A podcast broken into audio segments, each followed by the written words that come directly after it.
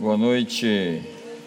Pegue sua Bíblia comigo e abre em Daniel capítulo 2. Daniel 2, 20. Disse Daniel: Seja bendito o nome de Deus, de eternidade a eternidade, porque dele é a sabedoria e o poder. É ele quem muda o tempo e as estações, remove reis e estabelece reis. Ele dá sabedoria aos sábios e entendimento aos entendidos. Capítulo 12 no verso número 9, diz assim: Ele respondeu: Vai, Daniel, porque essas palavras estão encerradas e seladas até o tempo do fim.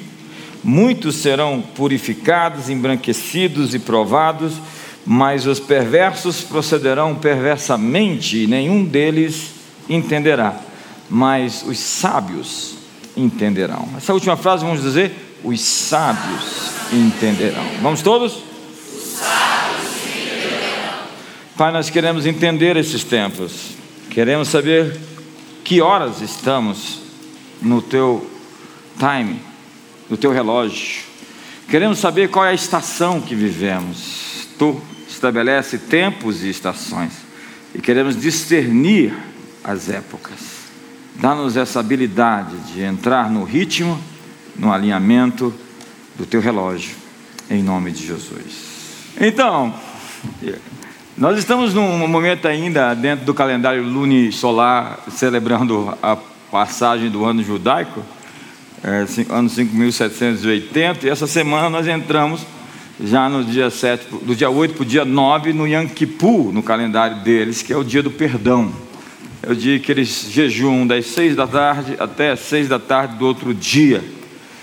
E a gente, nós, necessariamente precisamos entender as estações que vivemos. É importante entender que horas estamos, a hora avançada em que vivemos. A Bíblia diz em 1 Crônicas capítulo 12, no verso 32, que os filhos de Sacar, eles eram os conhecedores da época. Eles saberiam o que fazer com as informações que tinham. Tem muitas pessoas cheias de informações, mas que não são capazes de conectá-las e fazer delas algo que possa realmente trazer resultados. E a Bíblia diz que haviam 12, 200 chefes que eram designados segundo as suas ordens. A palavra tempo na Bíblia, moed, significa o início e o fim de uma era. Discernir o tempo significa identificar o término de certas estruturas e o começo de novas estações. Algumas pessoas ainda estão vivendo no tempo passado, elas ainda não entenderam a mudança que aconteceu. Vitor Hugo dizia: há algo que não pode ser impedido, a ideia cuja hora é chegada. Então, de acordo com o Targum, os filhos de Sacar conheciam os períodos do sol e da lua, a intercalação dos meses, as datas das festas solenes, podiam interpretar os sinais dos tempos e, com um dom profético, podiam colocar isso tudo junto para discernir o futuro, para entender o que estava para acontecer. Uma vez que viram isso, eles se juntavam a fim de se alinhar a Deus, com Deus no processo. Aqueles homens interpretavam as tendências, as curvas, eles eram especialistas em ver eram futuristas, eram profetas. Eles eram uma tribo de guerreiros, estudiosos e videntes, cuja especialidade era ver tendências, ler o futuro e se alinhar àquilo que viam. Quando você estuda a história de Israel, você vai ver que todo o fluxo da vida dos judeus aconteciam por festas. Eram celebrações de colheita, celebrações de livramento, celebrações de alinhamento, de gratidão, era o ciclo de transição por onde passava a vida dos antigos judeus. Que as festas eram celebrações por onde a vida da nação acontecia. O calendário de Israel girava em torno de um calendário de festas, um calendário de celebrações. Nós precisamos nos alinhar com o calendário divino. Há muitas pessoas fora do time, fora do tempo. Jesus nasceu em uma das festas. Você sabia que não havia lugar para ele nascer, já que estava Jerusalém estava cheia. Não se sabe ao certo que festa era. Existem especulações a respeito. Muitos dizem que foi em tabernáculos. Mas a verdade é que Jesus nasceu numa dessas festas judaicas. Jesus morreu numa das festas, na Páscoa, e ressuscitou no domingo de Páscoa. O Espírito Santo foi derramado no dia de Pentecostes, durante uma festa. E nos tabernáculos, na festa dos tabernáculos, Sucote, dizem que ele voltará. Nós estamos em uma transição de calendários. Entenda, isso é muito importante. Deus nos deu o governo da lua e o governo do sol, está lá em Gênesis. O sol para governar o dia, a lua para governar a noite. E daí temos calendários baseados no Sol, com ciclos anuais, baseados na Lua ou na mistura destes. Sol, Lua e estrelas servem para contar o tempo e nos localizar caso estejamos perdidos. Portanto, é hora de acertar seus ponteiros, ajustar seu relógio. É preciso acertar o timing, o ritmo sincronizar-se com a agenda do céu. Nós estamos em um novo fuso horário, em um novo tempo. E se você é uma pessoa frustrada, é porque você não tem conseguido entrar naquilo que a Bíblia chama de tempo aceitável. Tempo aceitável. Tem gente que sempre está fora do tempo, ou está apressado demais ou atrasado demais. Ele nunca está no momento, no momento. Gideão e todo Israel estava sendo roubado sistematicamente, em ciclos contínuos de roubo. A colheita de Israel era roubada sistematicamente. Toda época de colher era uma época em que o ladrão chegava. Até que o anjo do Senhor apareceu a Gideão e disse: É hora de quebrar o ciclo. Diga para o seu irmão: É hora de quebrar o ciclo. Uma parte das pessoas hoje está perdida no tempo. Gente perdida no tempo. Eu assisti um seriado antigo chamado Túnel do Tempo. Quantos lembram disso? Denuncia a sua idade para mim. Túnel do Tempo. Eles estavam perdidos no tempo. Entenda que a estação das coisas muda. É importante entender o que está lá na frente, já se adaptar a esses contornos e curvas que a história faz. Viver sobre o retrocesso do passado é se tornar uma pessoa ineficiente, incapaz de entender os tempos, as mudanças que o tempo sofre. Jesus chegou para os fariseus e saduceus, os escribas e doutores da lei que lhe pediram um sinal e lhes disse: quando a tarde vem, ei, religiosos, filósofos, pensadores, vocês dizem, vai fazer um bom tempo, porque o céu está vermelho de manhã, quando haverá tempestade, porque o céu está vermelho e nublado. Vocês sabem interpretar o aspecto do céu, mas não sabem interpretar os sinais dos tempos. Diga comigo. Sinais dos tempos. Deus está à procura de pessoas que estão preparadas para viver em um novo mundo. Um novo mundo. Enquanto muitos estão somente preparados para viver num mundo que já não existe. Você pode ter todas as perguntas certas para as perguntas erradas. Há pessoas lutando contra inimigos de outra estação. Vocês sabem interpretar os sinais dos céus, mas vocês não reconhecem os sinais dos tempos. Esses tempos indicam aceleração. A Bíblia fala de um tempo de aceleração em que, que o que lava segue logo ao que ceifa e o que pisa as uvas ao que lança a semente. Jesus disse que se aqueles dias não fossem abreviados, ninguém suportaria. Acontecimentos incomuns, intervenções sobrenaturais. Quando ele chegou perto de Jerusalém, ele disse: Ei, ei, vocês não reconheceram a oportunidade, o tempo da visitação de vocês, e a conta disso é muito cara, maior do que vocês estão prontos ou dispostos a pagar. Os inimigos vos cercarão de trincheiras por todos os lados, e ai das grávidas, das que amamentarem. Nós estamos falando de um povo que não conseguiu reconhecer o seu tempo. O seu tempo. Brasil, reconheça o seu tempo. Há dois mil anos atrás, houve uma mudança de governo no mundo. Sistematicamente, de lá para cá, o mundo está sendo transformado, não de uma maneira abrupta, única, mas sistemática. A ação de Deus é contínua na história progressiva. Deus está sempre avançando, Deus está sempre ganhando. Deus não perdeu nenhuma batalha até hoje. O que parece que está fora do lugar é porque você não teve o overview, a visão completa do que Deus está fazendo na história. Deus está sempre vencendo. Há curvas que parece que tudo está perdido, mas Deus tem a última jogada. Na verdade, ele já antecipa. Quantos são jogadores de xadrez? O, o, o, a sabedoria no xadrez é antecipar a jogada do adversário e jogar um passo à frente sempre. Deus está sempre um passo à frente sempre. Às vezes 20 passos à frente. Nem começou o jogo, ele já sabia onde ia ser o cheque mate. Cheque mate. Diga para o seu irmão, checkmate. A forma como o tempo é contado foi mudada quando Jesus chegou. Uma mudança de governo ocorre na forma como o tempo é contado. Todas as vezes que os governos na antiguidade eram mudados, o tempo era mudado. Isso é uma chave. Isso é uma poderosa chave. Em Mateus 24, quando ele diz: o sol, contador do tempo, a lua, contadora do tempo, as estrelas, os poderes dos céus abalados. Ele está falando sobre uma mudança no calendário, uma transformação radical. Não é que as estrelas vão cair na terra, uma estrela é muito maior do que a terra.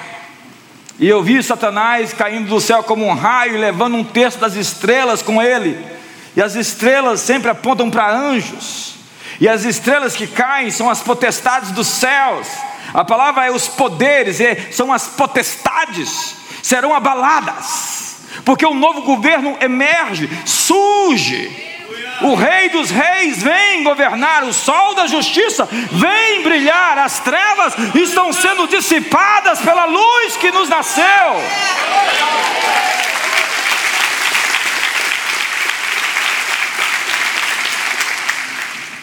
Então, o que significa esse texto quando ele foi escrito? O sol se converterá em trevas, a lua não dará sua claridade, as estrelas cairão do firmamento, os poderes do céu serão abalados, então se verá o filho do homem entre as nuvens, com poder e grande glória. Uma transição de calendários. Lembre-se, Isaías diz no capítulo 6: no ano da morte do rei Uzias, uma transição, uma mudança na morte de um rei Lembre-se, no segundo ano de Nabucodonosor, disse Daniel, porque o tempo era contado de acordo com o governo dos reis. No sétimo ano de Dario, diz a Bíblia, no primeiro ano do reinado de Augusto, Otaviano Augusto, o primeiro César, todos os governantes que governavam cada nação antes e depois dele tem sua história datada hoje, entre antes e depois do rei que nasceu. Então, todos eles, antes ou depois, são datados pelo rei dos reis. Assim como Nero morreu no ano 68 depois de Cristo. Assim como Napoleão morreu no ano 1821 depois de Cristo assim como Stalin morreu no ano 1953 depois de Cristo. Segundo o calendário do ano do nosso Senhor, do ano do Senhor Jesus. E Isaías diz, no capítulo 60, no verso 19: Não te servirá mais o sol para a luz do dia, nem com o seu resplendor a lua te alumiará, mas o Senhor será a tua luz perpétua, e o teu Deus a sua glória o tempo se relativiza, porque um reino está invadindo o reino dos mundos, os reinos dos homens. Por isso é hora de ajustar o seu tempo com o tempo do céu. Pergunta ao seu irmão: que horas são? Jesus chega para os discípulos em João capítulo 4 e diz: Vocês dizem que faltam quatro meses até a colheita. Eu gosto muito, todas as vezes que Jesus fala de tempo, Maria chega e fala: Acabou o vinho, não é chegar a hora, não é a hora. Ou então ele diz assim: É, é chegado o tempo. Ali ele diz: Vocês estão dizendo que faltam quatro meses. Eu estou dizendo que o tempo de vocês é definido pelo olhar de vocês. Levante os seus olhos. O texto é esse. Porque os campos já estão prontos. Seu olhar, sua capacidade de vislumbrar, de perceber, de discernir as épocas, traz a sua colheita numa estação em que você não esperava.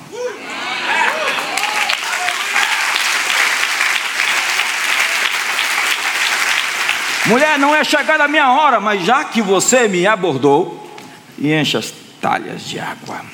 Eu imagino assim, só queria ver essa fotografia. Não, cinco segundos, Jesus dizendo, e enche as talhas de água. E o mundo nunca mais foi o mesmo. Pedi, pedi, dá-se-vos-á, buscar, encontrareis, batei, a porta se abrirá. Ele está dizendo que a sua intercessão muda as épocas. É isso que significa 2020. Suas estações são definidas por aquilo que você consegue ver. E eu vi mais longe porque estou assentado nos ombros dos gigantes. Isso é ser um conservador, não é ser um estúpido cheio de retrocesso. É acreditar que toda a sabedoria dos antigos pode ser aproveitada hoje e subir nos ombros deles para ver aquilo que está realmente acontecendo lá na frente. Enquanto muitos querem derrubar acabar com todo o conceito e aquilo que deu certo ao longo de todos os séculos para reinventar o mundo a partir de uma outra ordem civilizatória de família. E quando nós falamos de família, nós estamos falando de um modelo que funciona e se mostrou ao longo dos séculos como algo que não é perfeito, porque não existem seres humanos perfeitos, mas como algo que realmente nos levou até aqui. Pergunto para o seu irmão: estamos na mesma página? Algumas pessoas não são ruins, elas só estão numa página diferente da sua. Eu vejo pessoas se casando com a página diferente. Até chegar naquela página dá um trabalho. Ontem o Fabrício disse aqui que ele sempre ora Deus, me coloca nos seus ombros, como filhos colocam, pais colocam filhos nos ombros. E quando você está nos ombros de Deus, você vê mais longe. Uma janela está se abrindo nesse tempo e novas oportunidades estão surgindo. Então ajuste o seu tempo. Esse é um tempo de graça. Você está tendo uma antecipação pela graça. Graça é dar a você antes de você merecer. Isso é favor. Você faz isso todos os dias com seus filhos. Você faz por eles algo que eles ainda não mereceram, porque eles são seus filhos. Seu Pai Celestial está abençoando você, mesmo sem você merecer. E você, depois de ser abençoado, tem que se mostrar digno daquilo que recebeu.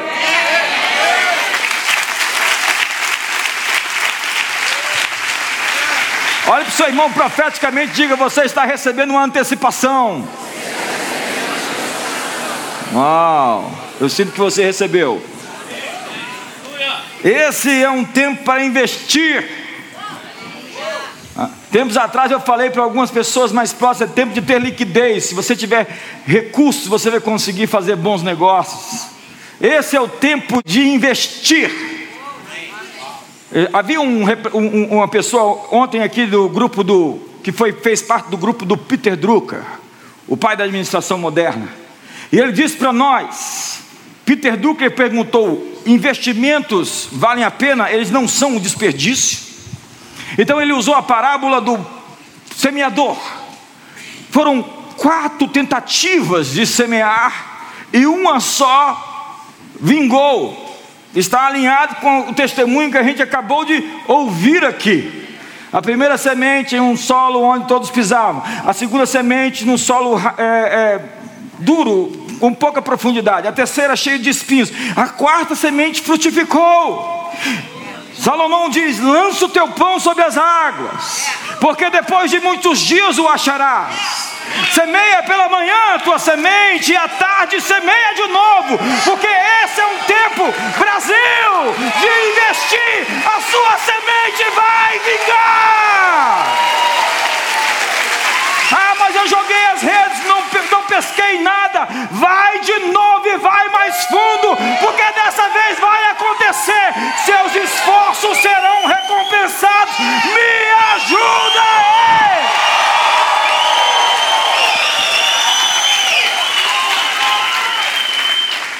esse é um tempo de restituição.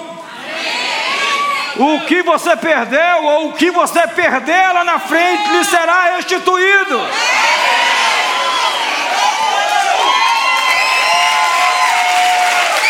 Se você perdeu alguma coisa, é hora de voltar para você. Joel capítulo 2 diz: As eiras se encherão do trigo os lagares transbordarão do moço, do azeite e do vinho, e restituirei os anos consumidos pelo gafanhoto. Quantos aqui tiveram algum ano da sua vida sem colheita? Olha 30 anos para trás e veja assim os anos que você ficou sem colheita. Cada colheita que você perdeu em qualquer ano da sua história tem um plano reservado para trazer para essa estação uma restituição.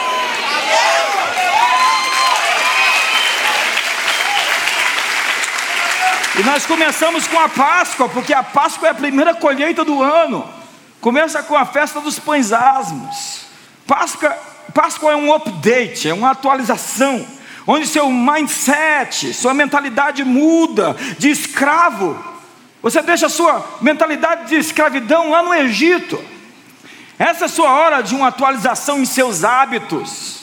Me permita insistir nisso, em suas rotinas. O, seu sucesso está escondido na sua rotina diária.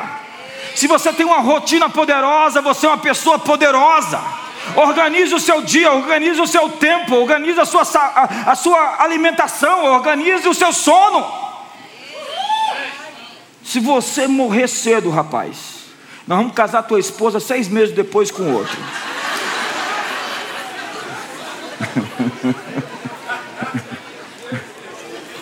Eu fiz uma ameaça para um rapaz desse que estava assim, bem descontrolado em tudo. No outro dia ele estava correndo lá no parque da cidade. Imagina a cena. Páscoa é assumir a sua vida de morte e ressurreição, resultante de seguir Jesus. Processo de morte e renascimento. É um processo de reinventar-se, aprimorar-se e ir se transformando de glória em glória. Diga comigo de glória em glória. Vamos lá? De glória em glória. Que diremos, pois, diz Romanos capítulo 6? Permaneceremos no pecado para que a graça abunde? De modo nenhum nós que já morremos para o pecado, como viveremos ainda nele? Ou porventura ignorais que todos quantos fomos batizados em Cristo Jesus, fomos batizados na sua morte? Pois fomos sepultados com Ele pelo batismo na morte, para que, como Cristo foi ressuscitado dentre os mortos pela glória do Pai, assim andemos também nós em novidade de vida. Andemos em novidade de vida. Tem boas notícias chegando, tem novidades acontecendo, tem coisas novas chegando. Porque se temos sido unidos a Ele na semelhança da Sua morte, certamente também o seremos na semelhança da sua ressurreição. Sabendo isso, que o nosso homem velho foi crucificado com ele para que o corpo do pecado fosse desfeito, a fim de que não servimos mais o pecado, pois quem está morto está justificado do pecado. Ora, se já morremos com Cristo, cremos que também com ele viveremos. Nós vivemos um processo de mortificação e ressurreição contínua.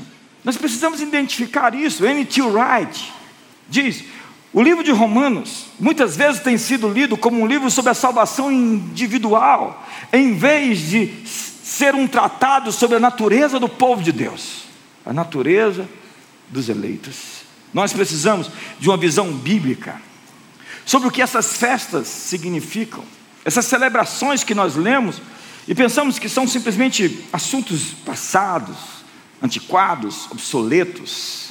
Nós nunca entenderemos alguns textos da Bíblia se nós não entendermos a origem dessas festas, seu propósito. Jesus, diz a Bíblia, estava na festa dos tabernáculos. A propósito, ele não perdia uma festa, ele estava em todas. É que nem alguns irmãos aqui. Você pode nem ver ele no culto, mas você vai numa festa, ele está lá. A diferença é que Jesus está nos cultos, antes da gente e depois da gente. Estou convosco todos os dias, até a consumação dos séculos. Olha para o seu irmão, veja se ele está confortável com essa mensagem. Tem gente que vai na festa que nem foi convidado. Diz assim João capítulo 7. No último dia da festa, Jesus levantou-se e disse: No último dia da festa, e disse em voz alta: Se alguém tem sede, venha a mim e beba. Quem crê em mim, como diz as Escrituras, fluirão do seu interior rios de água viva. Eu fico pensando, que referência do Antigo Testamento existe sobre isso? Qual é o texto que Jesus está pensando quando disse isto? Como diz as Escrituras. Jesus disse que ele era o templo que seria destruído e reconstruiria ele em três dias, na sua ressurreição. Está em João capítulo 2, verso 19, essa informação. Na teologia de Paulo, em 1 Coríntios capítulo 3, 16, capítulo 6, ele vai falar que nós somos o santuário do Deus vivente. Como diz, andarei no meio deles, estarei entre eles, serei o seu Deus e eles serão o meu povo. Pedro vai nos chamar de um edifício, onde nós somos pedras vivas que construíram uma casa onde Deus mora, onde Deus habita. Os demais apóstolos vão assegurar-nos de que nós somos esse novo templo. Eu gosto do que diz N.T. Wright: não há nenhum templo na Nova Jerusalém, porque a nova criação é o último templo pretendido por Deus desde o início. Essa coisa de criar um novo templo em Jerusalém, além de dar uma confusão enorme, não é a ideia. Stace Campbell esteve aqui ontem falando uma coisa que me impressionou muito. Quando você encontra pastores, você pergunta para ele como vai sua igreja, qual é o tamanho, quantos membros tem na sua igreja? Ela diz que quando você encontrar um pastor, você tem que perguntar para ele como vai a sua cidade, porque nós somos os pastores da cidade.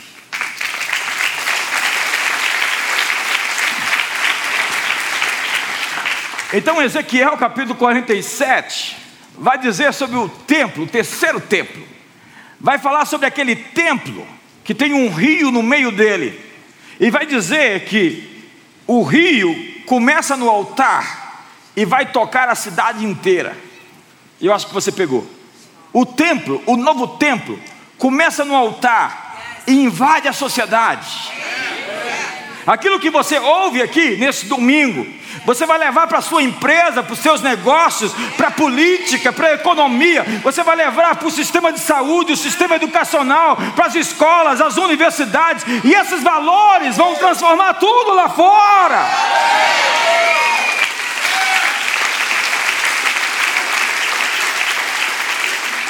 Jesus disse que aquilo que sairá dos que creem vai sarar tudo à sua volta, do seu interior, vão fluir rios. O rio jorra do templo para fora.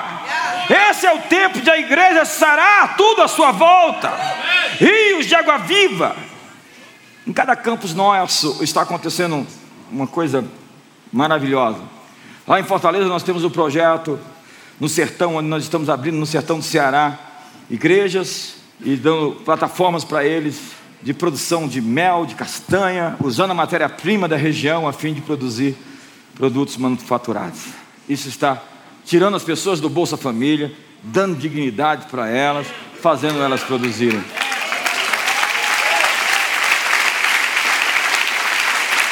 Sabe, melhor do que dar uma cesta básica para alguém é dar uma ideia dela, a respeito dela mesma para ela, uma nova mentalidade então, Ezequiel 47 vai dizer assim: que devido a esse rio de água viva, o deserto sem vida será transformado em um lugar de vida e de cura.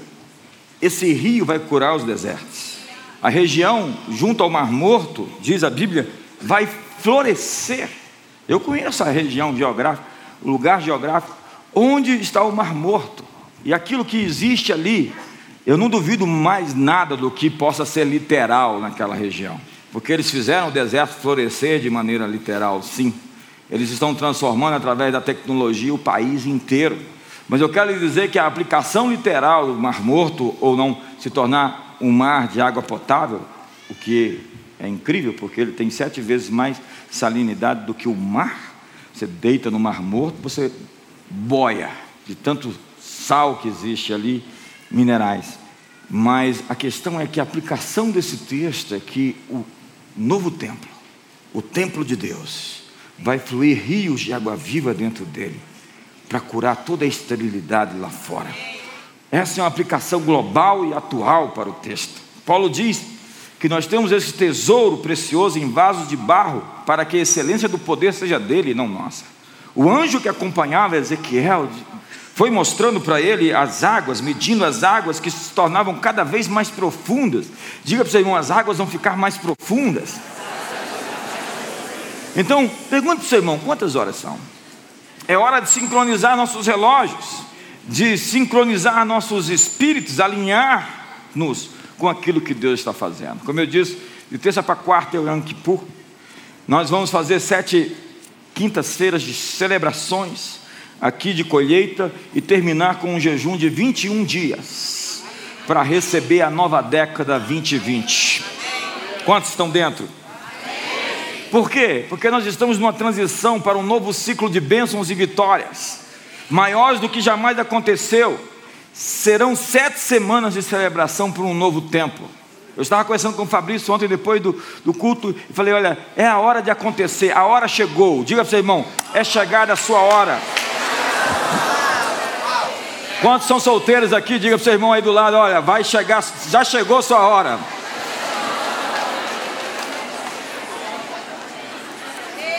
Tem gente que não está animado, não. Então nós vamos ter, a partir de quinta-feira, sete semanas, presta atenção, e do dia 11 do 11 até o dia 1 do 12, nós vamos ter 21 dias de jejum.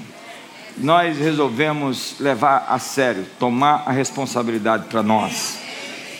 Na diáspora, a dispersão dos judeus, eles poderiam ter perdido a sua identidade como povo. É incrível como um povo que foi disperso, primeiro para a Babilônia, e depois retornou para a sua terra. E depois, ali, nos anos 70, na revolta, e depois no ano 132 a 135, com a revolta de Bar Kokhba, onde Jerusalém ganhou um nome pagão, foi trocada de nome por El Capitolina, e todos os judeus que existiam em Israel foram expulsos, foram expulsos de Jerusalém, foi proibido um judeu entrar em Jerusalém. É incrível como um povo como esse, depois de dois mil anos, manteve não somente a sua identidade, como se tornou um povo poderoso e está de volta à sua própria terra, dois mil anos depois. É incrível. As festas, especialmente a Páscoa, foi responsável por isso. Hoje em Israel, nesse exato momento, eles já estão construindo suas cabanas fora das suas casas. Você passa, eu estava lá um ano passado nessa época, onde eles ficam durante sete dias em condições primitivas, a fim de lembrar a vida que eles tiveram. E é ser agradecido pelo básico, pelo fundamental, pelo trivial, pelo mínimo. Quando nós somos desenvolvidos para agradecer pelo básico, nós somos fiéis no pouco, nós estamos prontos para ocupar o muito. Então, se você tem reclamação no coração, você pode fazer uma tenda ali fora e dormir sete dias lá para treinar o seu espírito com gratidão. Espero que você não seja assaltado e morto. No, no livro Zelota, é um livro famoso, eu não, eu, eu não recomendo, mas é, partes dele são interessantes, alguns pontos históricos, onde o autor Reza Aslan diz que aquele povo de um país pequenininho tinha a ousadia de dizer para todos os impérios enormes, poderosos, cheios de exércitos, que o Deus deles era o Deus único. Todos os povos politeístas, com vários deuses, e Israel dizendo: Yahvé é o único Senhor. A Páscoa, então, é este memorial, ervas amargas, pão sem fermento, para lembrar da escravidão. Portanto, é importante você ter um memorial, algo que lembre a você quem é você, porque há jovens que saem para a universidade e se esquecem quem são. Há pessoas que começam a ganhar dinheiro e se esquecem quem são. Há pessoas que começam a namorar e se esquecem quem são. A verdade é que há tantas pessoas hoje vagando sem saber quem são. Quando você encontra seu povo, você encontrou o seu destino. É assim que Israel não perdeu a sua identidade, eles se referenciavam, se modelavam, se alinhavam, eles tinham como órbita a ideia de que eles eram um povo unificado, com uma história comum. Qual é a nossa história? Do que nós nos orgulhamos? O que nós podemos dizer que é o Brasil e o brasileiro? Nós aprendemos a falar mal de nós mesmos, e é incrível como nós vamos lá para fora para falar mal do país. E quando escrevemos alguns livros, escrevemos ainda para malhar quem somos. Acabou esse tempo de falar mal desse país. O país será aquilo que o povo de Deus disser que será.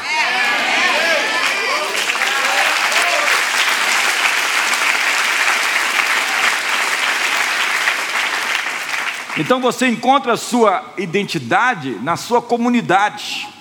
Você encontra a sua identidade no seu povo. Este é um tempo de pertencer. Encontre um lugar para chamar de seu.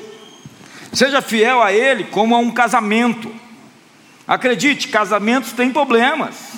E você não sai de casa porque teve problemas no seu casamento. Você enfrenta situações e sai delas mais forte. É assim que acontece? Esses dias, a disse não está aqui, está pregando em São Paulo. Tomara que ela não esteja me assistindo. Ela chegou para mim com um fato de 13 anos atrás. Eu falei, eu pensei que isso já estava resolvido. A Chara era bebezinha, Chara bebê. Ela está cantando para a Chara e a Chara está chorando. E, e quanto mais ela canta, mais a Chara chora. Então eu abro a porta do quarto e falo: para de cantar, porque o bebê vai continuar a chorar. Ela é tão desafinada que o bebê estava chorando por causa dela. Aí, essa, aí ela está diante da, do, do, dos internacionais, fala para o pessoal isso na frente, aí eu me ajoelho e falo, me perdoe, por favor. E aí a Patrícia King disse, meu marido fez a mesma coisa comigo. Eu acho que agora está resolvida, baby. Você deve estar assistindo, que você não perde uma. Ela pregou hoje à tarde, hoje à noite deve estar no hotel assistindo a gente. Nós cuidamos uns dos outros. A única coisa que nós temos somos nós. É importante entender, esse é um tempo de provisão. Provisão. Ontem uma americana estava aqui dizendo que provisão é uma palavra divina, uma palavra que significa provisão divina. Provisão. A provisão é para a visão. Provisão. A etimologia diz que uma provisão serve para uma visão. E Deus te abençoou para uma visão. Se você for abençoado, não pense que você foi abençoado simplesmente para saciar suas necessidades, suprir quem, o que você precisa. A bênção sobre você é para uma visão. Deus te abençoou para uma visão. Então dê o seu dízimo na sua casa. Bill Johnson diz: se você come num restaurante, você não paga em outro restaurante. Não faz sentido. Obrigado, irmão, pelo entusiasmo. Deus diz: Eu sou o Senhor vosso Deus. Deus diz: Eu sou o Senhor seu Deus. Há algo muito forte quando Deus diz: Vocês são o meu povo. Quando Deus chama algo de seu, pode acreditar, Ele vai proteger o que é seu. Ministério profético tem tudo a ver com isso. Isaías 51, verso 16 diz: Eu pus as minhas palavras na sua boca, eu te protejo com a sombra da minha destra, para estender novos céus e nova terra, e digo a Sião: Tu és o meu povo. Veja a construção do texto. A construção é: palavras na boca vão trazer a proteção de Deus sobre você.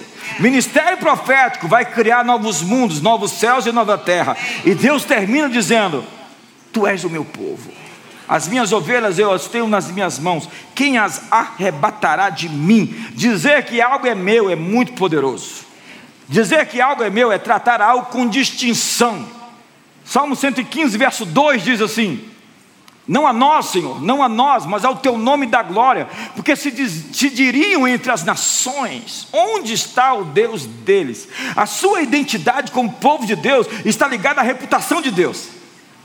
Como está a reputação de Deus se esta dependesse de você? Está tenso aqui agora. Estressou bastante.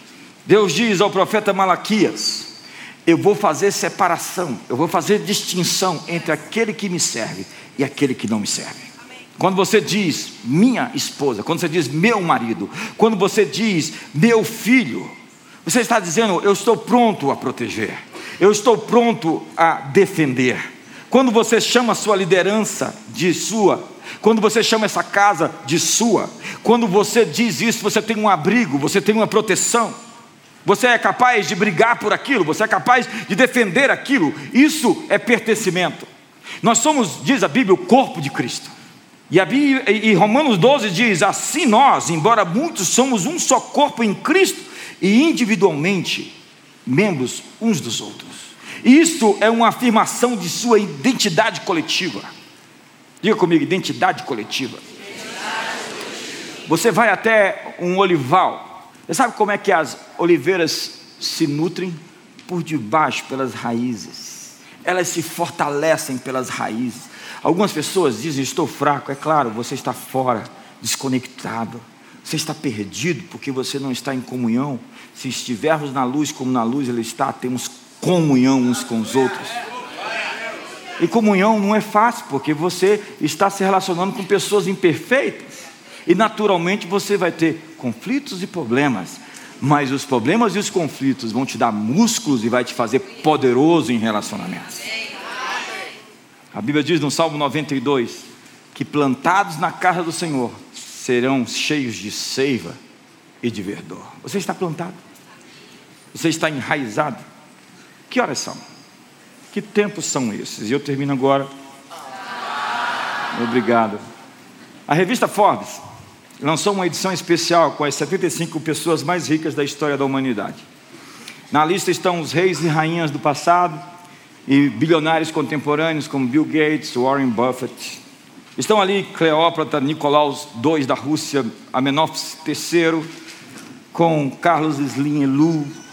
Dos 75 nomes, há 14 americanos nascidos no período de nove anos, no século XIX. Os senhores da criação, você sabe, Jack Gold, uh, eh, J.P. Morgan, Rockefeller, Andrew Kennedy, essas pessoas que fizeram da América um país poderoso. Durante nove anos, houve um período perfeito para revelar o potencial que o futuro prometia. Existe um tempo especial onde Deus envia uma bênção sem medida. É o que Malcolm Gladwell escreve no seu livro Tipping Point. Uma bênção fora do gráfico, você não consegue medi-la. Põe a mão no ombro do seu irmão, diz assim: Deus tem uma bênção que não consegue ser mensurada. Pergunte para ele o que você acha disso. É uma vitória além do gráfico. É algo grande demais para ser medido. É um tempo de oportunidade extraordinária. É o tempo em que o movimento se junta com o momento. É o momentum. Momentum é o impulso, o momento que provoca mudança em determinado espaço de tempo. Em mecânica clássica, é o impulso, o embalo, a quantidade de movimento do objeto permanece inalterada a não ser que uma força externa o empurre. É quando em um momento uma força ou energia lhe põe em movimento para o seu destino. Empurra o irmão aí na frente e fala assim: vamos para cima. Talvez você se sentiu pressionado esse início de ano. Esses nove meses que passaram foram meses difíceis para muita gente. Você se sentiu pressionado, flexionado, comprimido. Mas isso só está criando em você a capacidade de você dar o seu salto. Ninguém, ninguém pula sem antes se flexionar. É necessário um, uma compressão para desatar o potencial. É o que a gente chama de resiliência. Aquele, aquele atleta que pega aquele, aquela vara e salta por cima daquele obstáculo e a vara dobra, dobra, dobra, você fala, vai quebrar. Quanto você é capaz de ser dobrado sem se quebrar, é o quanto você é poderoso.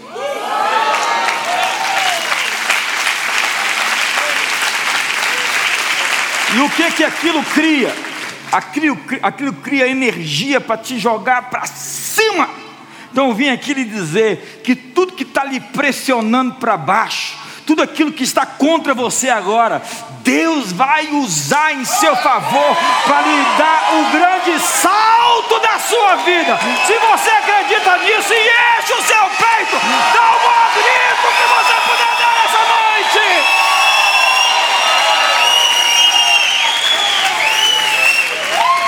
Então você passa pelo seu boom.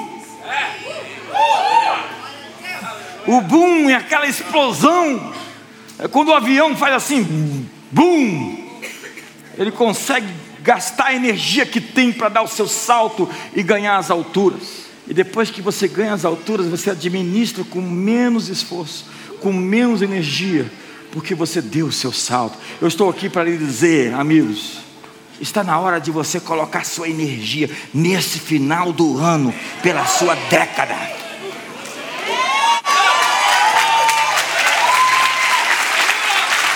Está na hora de você apostar suas fichas. Está na hora de você investir em Deus. Está na hora de você. Eu coloquei 21 dias. Você pode jejuar 90 se quiser. Mas está na hora de mudar de fase. Para sempre. Mudar de estação econômica. Sair da dívida. Para sempre. Sair da solidão. Para sempre. Sair dos problemas emocionais, da vitimização. Para sempre. Vencer os obstáculos. Porque, e com isso eu termino a maior tragédia da vida é passar pelos mesmos problemas sempre. Você está sempre num loop. Você lembra do Doutor Estranho? Um loop? Não lembra, você não assiste isso. Só eu que perco tempo com isso. E tiro mensagens quando ouço. O loop é preso. O Matrix, lembra do Matrix?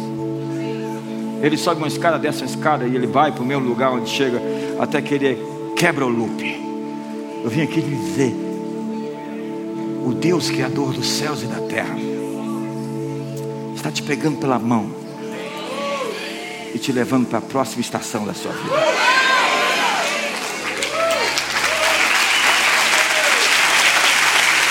Vamos levantar. Eu creio uma coisa. Muitos de vocês vão ver isso. Há uma bênção fora do gráfico. É quando a setinha assim aponta e, sai da tela assim, ó. Não tem mais espaço para medir o que aconteceu. Há algo que Deus está fazendo, e esse é o momento oportuno, esse é o tempo aceitável. Pega a mão do seu irmão, feche os corredores. Esse senso de comunidade, esse senso de fraternidade, essa coisa de pertencer a algo, cria o que nós chamamos de sinergia sinergia, é a explosão dos núcleos. A sua oração sozinha, ela é poderosa, mas você e sua esposa orando é sem igual. Você, sua esposa e seus filhos orando é explosivo. Você e a igreja orando. A Bíblia diz que quando estamos unidos, ali o Senhor ordena a sua bênção. Existe uma bênção para quando estamos juntos. Eu respeito você que está na internet nos assistindo, eu acho que você está fora da cidade. Mas se você estiver na cidade, você tem que enfrentar as filas, porque todo avivamento tem essas filas, esses lugares cheios, onde você tem que procurar lugar, ou então sentar no chão, não tem problema. Esse é o preço que se paga para se obter o que se quer. É o desconforto por um momento, a fim de alcançar seu destino. Então o que eu quero dizer com você, com as mãos dadas, é que existe uma explosão para acontecer e que você está como você está segurando na mão do seu irmão, aquilo que vai passar por você vai chegar até ele. E a bênção vai ser multiplicada, muitas pessoas vão ser alcançadas. Ore agora, coloque o seu coração na boca. Talvez o tempo você diz não chegou, o tempo chegou, o tempo é agora. O tempo é agora, o tempo, o tempo é agora, o tempo, o tempo é esse momento. Deus está fazendo algo agora, agora, agora, agora, agora. Há um avivamento chegando, há uma disrupção acontecendo, há um investimento divino na sua vida e na sua família. Há algo fluindo, há um rio, um rio jorrando. Deixa esse rio jorrar. Essa é a voz das muitas águas. A voz da igreja orando é a voz das muitas águas. As voz das muitas águas. A voz das muitas águas. As águas estão rompendo. Eu vejo uma represa rompendo. Eu vejo algo que estava represado saindo para fora, do seu interior, do seu interior. A mudança do mundo vai acontecer do seu interior. É do seu interior que vai mudar o mundo. É do seu interior que rios de água viva vão fluir. É do seu interior que as bênçãos vão fluir.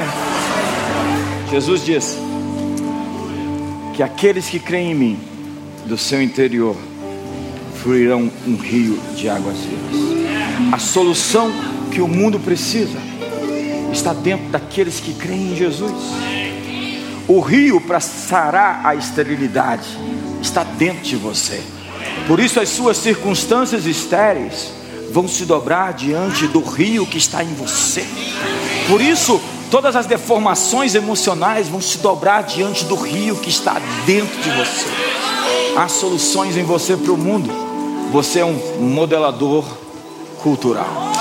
Você é o arquiteto de uma nova realidade. Não procure fora. Cristo em vós é a esperança da glória. Maior é aquele que está em nós do que aquele que está no mundo. Uma ótima semana para todos.